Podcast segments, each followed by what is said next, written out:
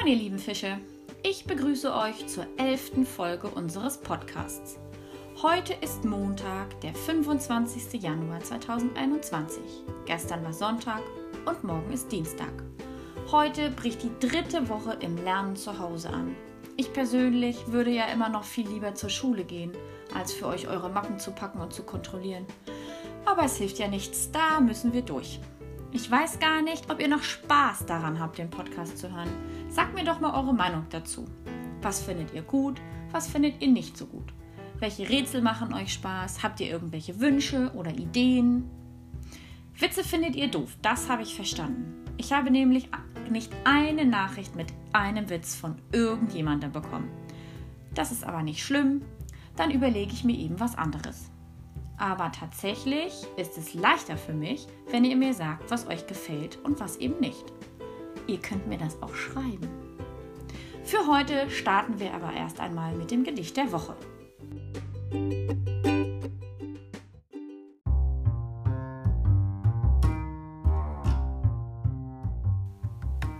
Der Schnupfen. Ein Schnupfen hockt auf der Terrasse auf dass er sich ein Opfer fasse und stürzt alsbald mit großem Grimm auf einen Menschen namens Schrimm. Paul Schrimm erwidert prompt Pitschü und hat ihn drauf bis Montag früh. Von Christian Morgenstern.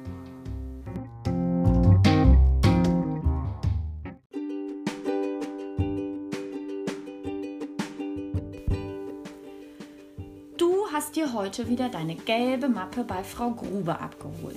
Und einige haben dabei hoffentlich auch ihr Sportzeug mitgenommen, wenn es noch in der Schule lag, sodass nun niemand mehr sein Sportzeug in der Schule liegen hat.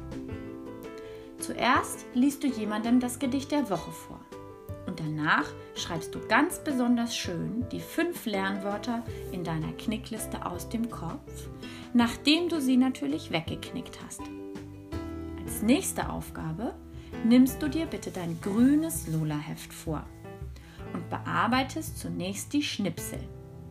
Da werdet ihr alle nicht viel zu tun haben, da ihr das wirklich wieder alles vorbildlich gemacht habt. Ganz so, wie ich es von euch gewohnt bin. Kontrolliere bitte nochmal die Seiten, ob du auch wirklich alles bearbeitet hast, da es sein kann, dass ich vielleicht vergessen habe, einen Schnipsel hineinzukleben. Markiert habe ich es aber auf jeden Fall. Das dagegen, das mit dem Schnipsel vergessen hineinzukleben, seid ihr ja von mir manchmal gewohnt. Ich habe euren Eltern gestern per E-Mail einen Link zu einem Video geschickt. Das haben Frau Grube, Frau Denecke und ich letzte Woche für euch gedreht. Ich hoffe, es gefällt euch und erklärt euch, wie das mit dem Verwandeln der Verben so funktioniert und wieso wir das können müssen. Wenn du dir das Video angesehen hast, nimmst du nochmal dein Lola-Heft und bearbeitest Seite 27. Hier sollst du erst einmal die Grundform des Verbes mit der gebeugten oder konjugierten Form des Verbes verbinden. Also zum Beispiel verbindest du kochen mit er kocht. Das ist eigentlich nicht so schwierig. Bei Aufgabe 2 sollst du nun selbst das Verb im Satz richtig konjugieren. Vor dem ersten Satz steht hier zum Beispiel kochen. Im Satz schreibst du dann er kocht Nudeln. Eigentlich ganz leicht, oder? Bei Anton sollst du diese Woche auch fleißig Verben beugen bzw. konjugieren.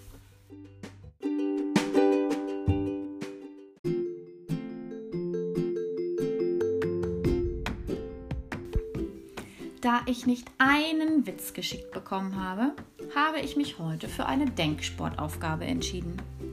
Das könnte vielleicht ziemlich sportlich zu Hause werden, denn du kannst es ausprobieren. Hör gut zu. Welches Körperteil an deinem eigenen Körper kannst du mit deiner rechten Hand niemals berühren? Probier es mal aus.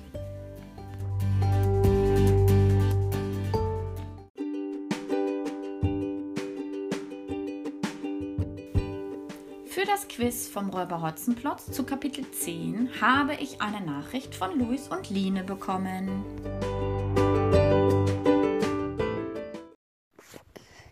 Hallo Frau Hart. Guten Morgen Frau Hart, hier sind Luis und Line. Wir möchten Ihnen die Antworten zum Räuber Hotzenplotz Rätsel sagen. Erstens 147 Mal Zweitens von Goldjackson im Spritzenhaus.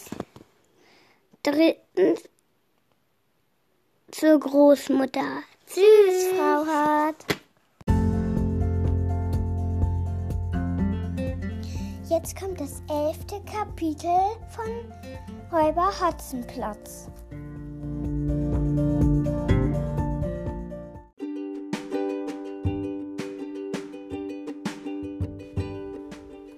Ein Mann mit Herz. Hotzenplotz prüfte nach, ob das Spritzenhaus gut verschlossen war. Dann schwang er sich auf Herrn Dimpfelmosers Fahrrad und während Kasperl und Seppel um Hilfe riefen, aber um diese Zeit war das völlig zwecklos, da alle Leute im Städtchen schliefen und niemand sie hören konnte, radelte er durch die stillen Straßen zum Häuschen von Kasperls Großmutter. Großmutter war noch wach. Sie vertrieb sich die Zeit mit Stricken. Zwei glatt, zwei verkehrt, zwei glatt, zwei verkehrt. Hotzenplotz spähte durchs Fenster. Er ließ sie die Nadel zu Ende stricken, dann klopfte er an die Scheibe. Psst, Großmutter, Großmutter legte den Strickstrumpf weg. Ist da wer? Ja, sagte Hotzenplotz leise und mit verstellter Stimme. Kommen Sie, ich bin's. Ach, Sie sind das. Großmutter hielt ihn für Oberwachtmeister Dimpfelmoser. Warum schon zurück? Wo haben Sie Kasperl und Seppel?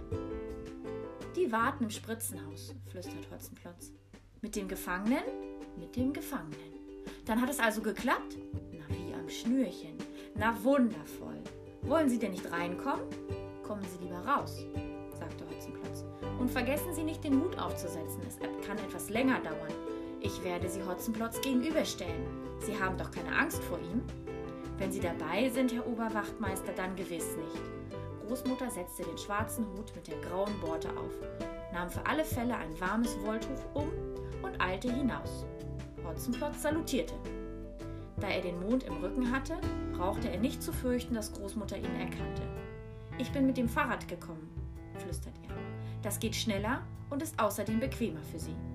Großmutter legte die Hand ans Ohr. Verstehe Sie kaum, Herr Oberwachtmeister. Sprechen Sie doch ein wenig lauter.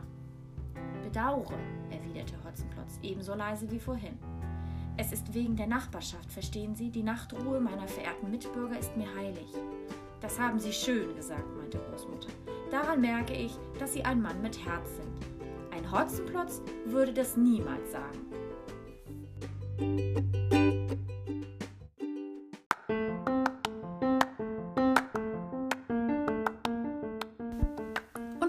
Drei Fragen zum Kapitel.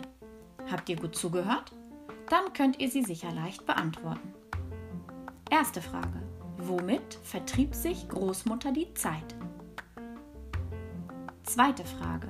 Wieso brauchte Hotzenplotz nicht zu fürchten, dass die Großmutter ihn erkannte, als sie aus dem Haus kam? Und dritte Frage. Wie erklärt der Räuber Hotzenplotz der Großmutter, dass er so leise spricht?